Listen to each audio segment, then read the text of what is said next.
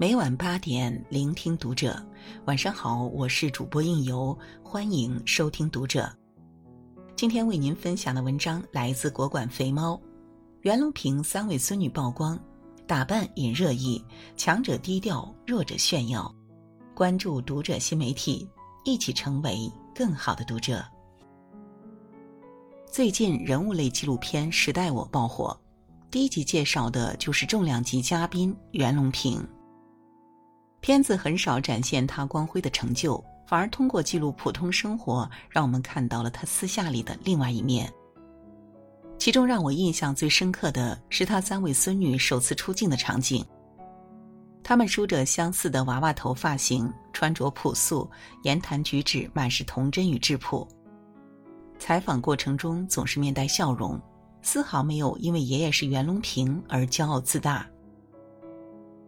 小时候，他们并不知道爷爷是什么厉害的人物。在学校时，老师曾问过他：“知不知道你爷爷是干嘛的？”女孩却摇摇头说：“我爷爷是天天看天气预报的。”后来在课本上学到过一篇关于爷爷的课文。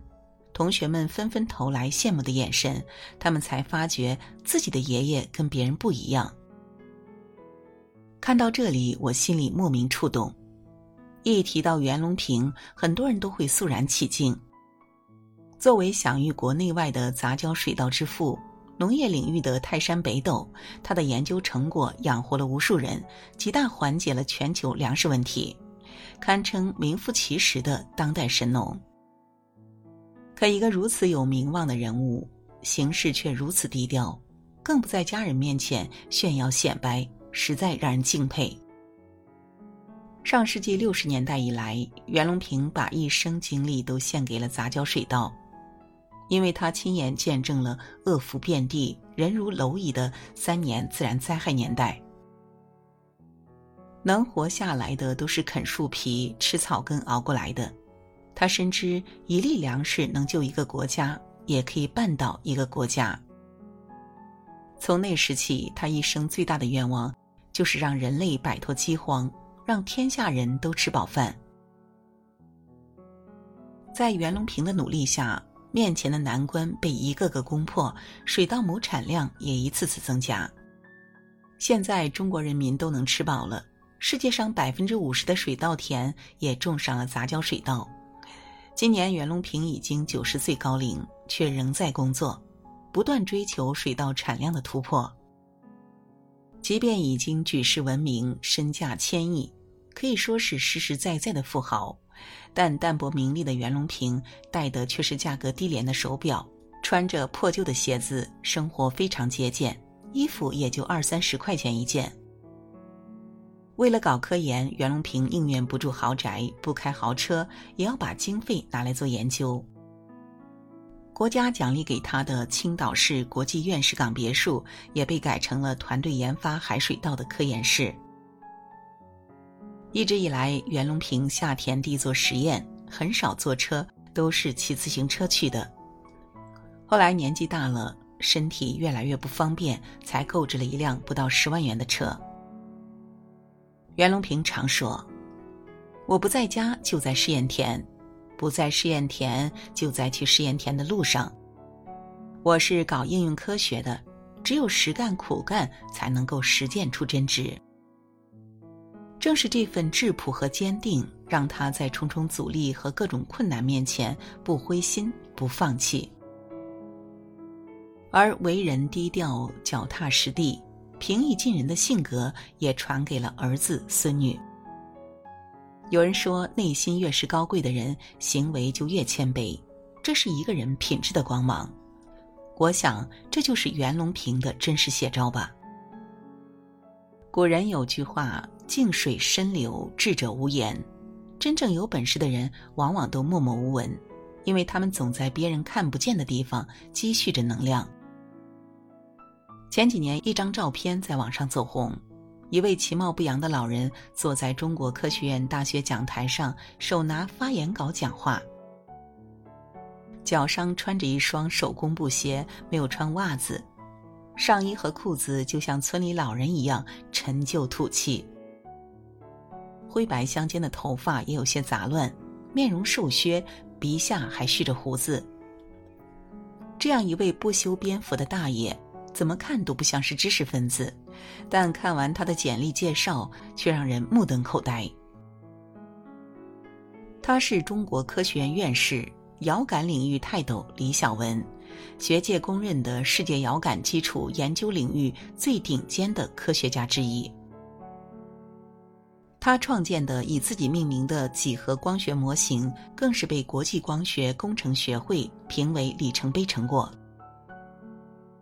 很多人这样评价李小文：如果没有他，中国遥感卫星事业将要推迟很多年。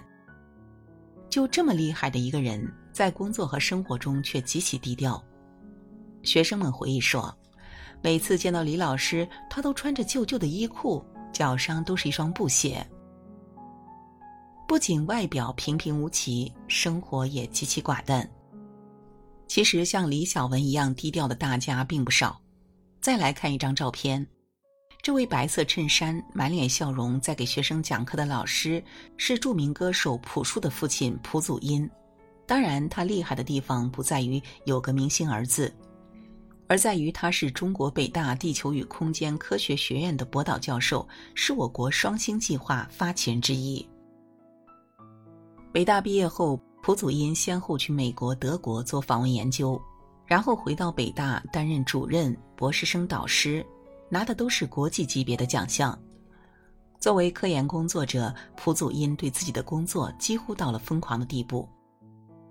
朴树回忆说：“我小时候好多次半夜醒来，我父亲都在工作。”与之形成鲜明对比的是蒲祖英极为简朴的日常生活，对于吃的、穿的、用的毫不在意，他的世界里只有科学。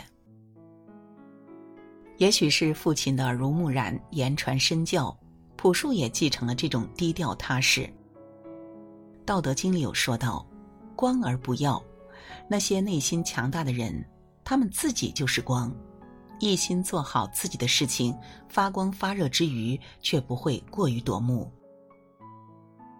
真正厉害的强者很少炫耀自己的成就，反倒是生活中那些有一点点成绩就得意忘形的弱者。总是急于表现自己。曾经在机场办理入境手续时，前面一位自视公众人物的明星在耍大牌。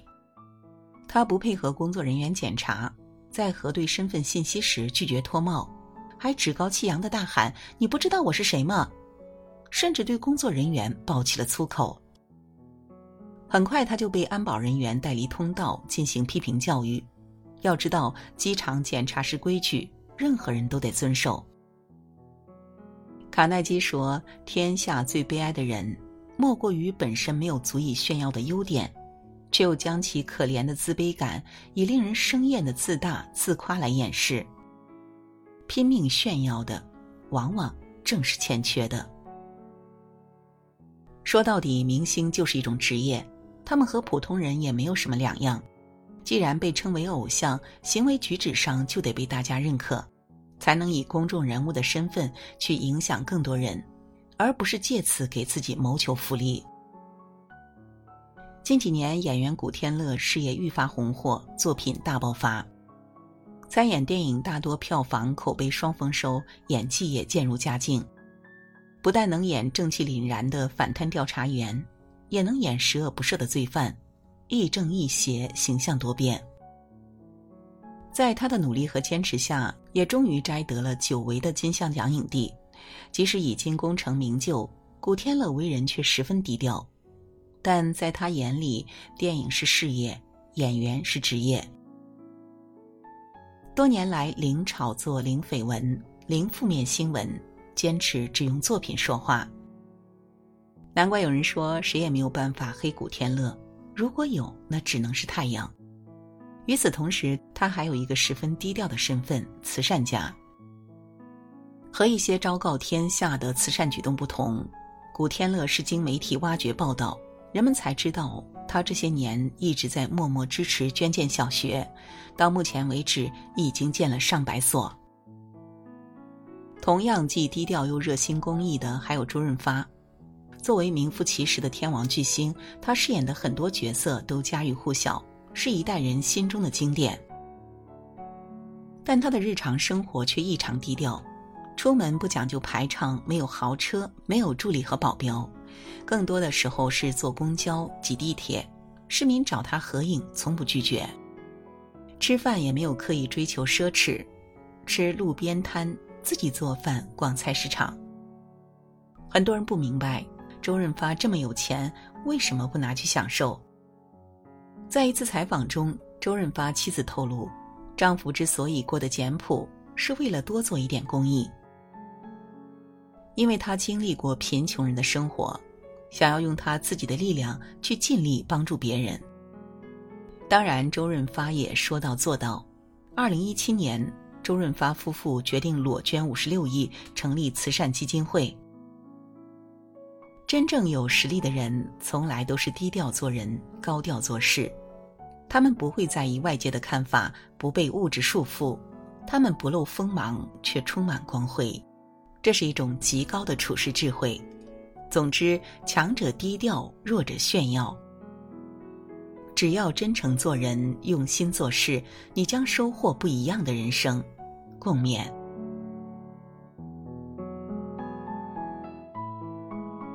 好了，今晚的分享就到这里了，感谢您的收听，关注读者新媒体，和我们一起成为更好的读者。我是应由，让我们在下个夜晚再会。